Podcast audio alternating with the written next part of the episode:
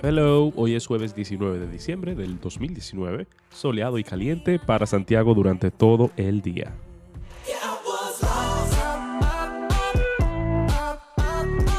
Ya es oficial, después de unos meses de investigaciones, declaraciones, opiniones y muchos tweets de Trump, el presidente número 45 de la historia de los Estados Unidos es el tercero en que le hagan impeachment después de Johnson por votar sin autorización al secretario de Defensa y a Clinton por obstrucción y mentirle al Congreso. Ninguno de esos dos en la historia fue removido en el Senado. Nixon no fue impeached, él dejó la presidencia antes de que lo sacaran.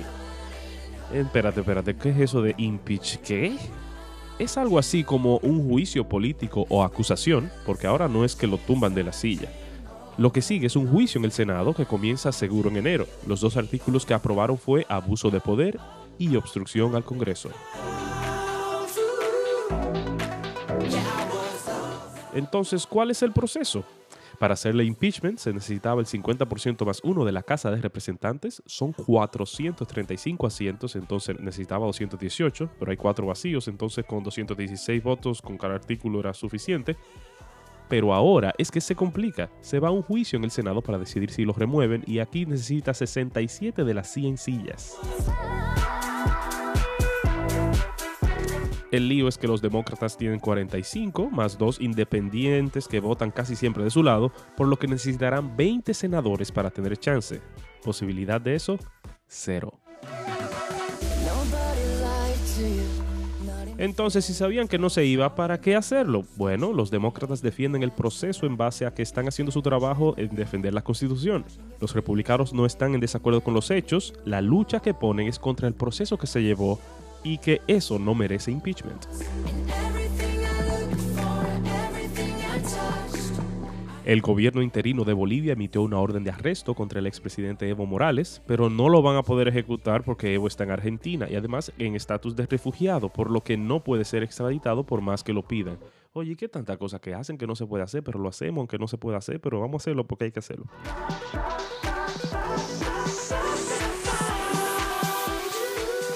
En Francia siguen protestando contra la reforma de pensiones que está cocinando el gobierno. El presidente no piensa en soltar en banda la reforma como quieren los sindicalistas, pero ya dijo que se va a sentar con ellos en la mesa de negociación para ver si hace uno que otro cambio, principalmente en el tema de la edad de jubilación que piensan fijar a los 64 años de edad con la bendición de su público y su abuelito, Baby Roti ganó Dominicanas Got Talent 2019 y con eso se llevó, se llevó 3 millones de pesos y el carro nuevo. Los otros dos lugares son Yukahu Band y Loraine.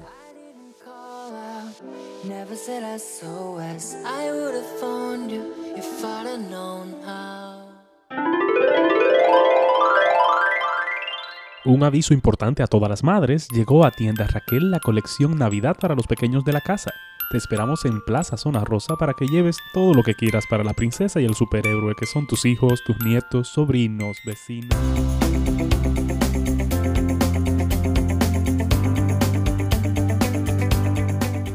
Jesús enfrentó la separación de su Padre en el aquí y el ahora para que podamos conocer la aceptación del Padre ahora y por la eternidad. Jesús sabía lo que estaba enfrentando, conocía el precio que debía pagar Sabía lo que significaba el tener que tomar nuestro lugar. Estaba consciente de la matemática espiritual. Sufrir por un momento es igual a aceptación por la eternidad. Y él estaba dispuesto. Una gran tragedia espiritual sucedía cada día en la vida de cada persona nacida en este mundo caído. Diferente a todas las cosas, Dios había creado al ser humano a su imagen y para tener comunión íntima y amorosa con él. Una relación con Él debería ser la más profunda motivación en sus vidas. Esta relación estaba destinada a moldear cada pensamiento, cada deseo, cada palabra y cada acción. Y esta comunión entre Dios y las personas estaba destinada a perdurar para siempre. Pero fue interrumpida en un increíble acto de rebeldía y sedición. Adán y Eva no solo sobrepasaron los límites de Dios, sino que también buscaban ocupar su posición. Así que en el más triste momento de la historia humana, ellos fueron expulsados del jardín y alejados de la presencia de Dios. Desde el punto de vista de la creación, todo lo ocurrido era impensable. Las personas viviendo separadas de Dios, como peces sin agua, como miel que no es dulce, como sol que no produce calor. Así era la nueva realidad del ser humano. No fuimos creados para funcionar por nosotros mismos ni para vivir con base en nuestra propia sabiduría.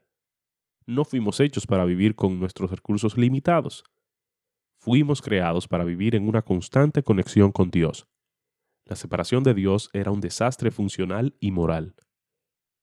Así que este desastre tenía que ser tratado. La trágica brecha entre Dios y el hombre tenía que ser solucionada y solo había una forma de hacerlo.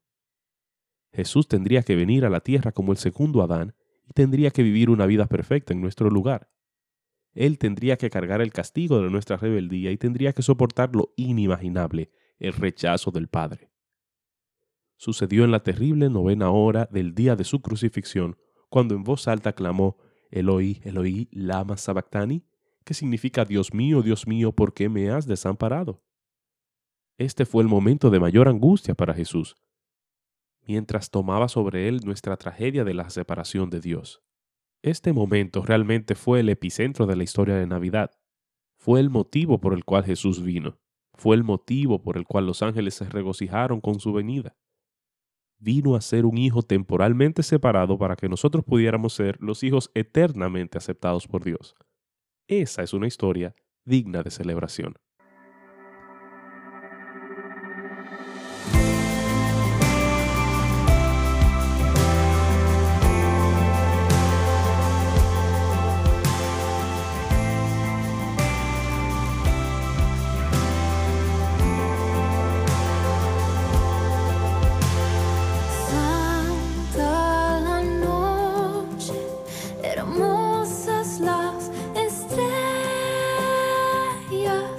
la noche cuando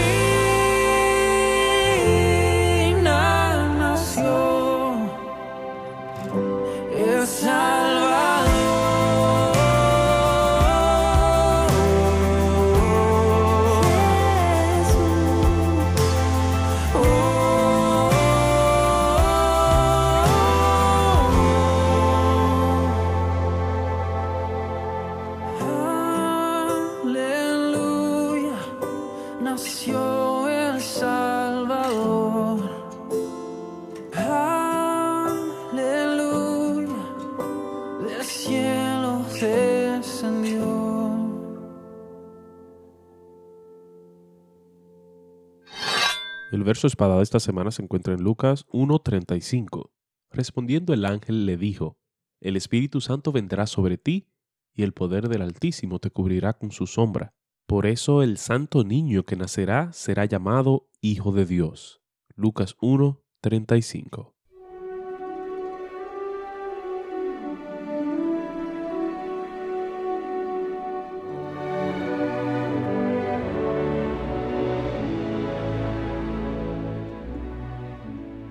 Las mañanas las alegras, a las tardes das favor. Maravillas son tus obras que producen gran pavor.